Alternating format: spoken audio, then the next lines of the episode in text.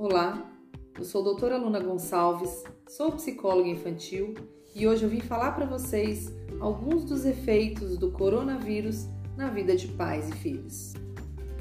Se antes pais e mães se queixavam por não ter tempo para ficar com a família, agora o jogo virou e temos muito tempo com as crianças. E a questão é: o que fazer com tanto tempo assim? Todos nós estamos passando por situação de insegurança, incerteza, vulnerabilidade.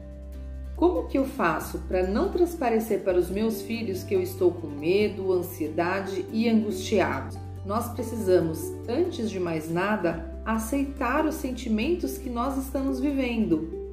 Medo, angústia, ansiedade. Nós não precisamos ser rochas, nos mostrar que somos tão fortes assim o tempo todo.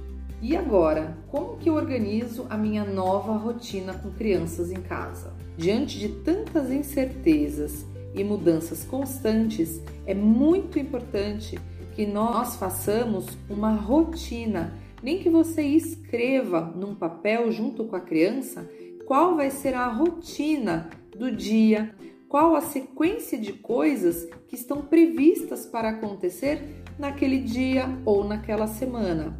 Essa atitude alivia a nossa ansiedade e a ansiedade da criança também.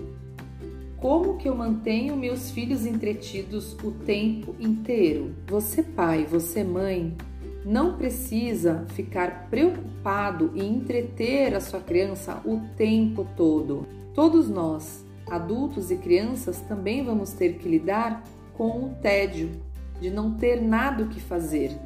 Nós podemos sim explicar para as crianças que este momento é um momento difícil para todas as pessoas no mundo, mas que, como na vida, momentos bons e momentos ruins. Nós estamos num momento difícil, mas que este momento vai passar. Isso não vai durar para sempre. Vamos aprender a passar isso juntos.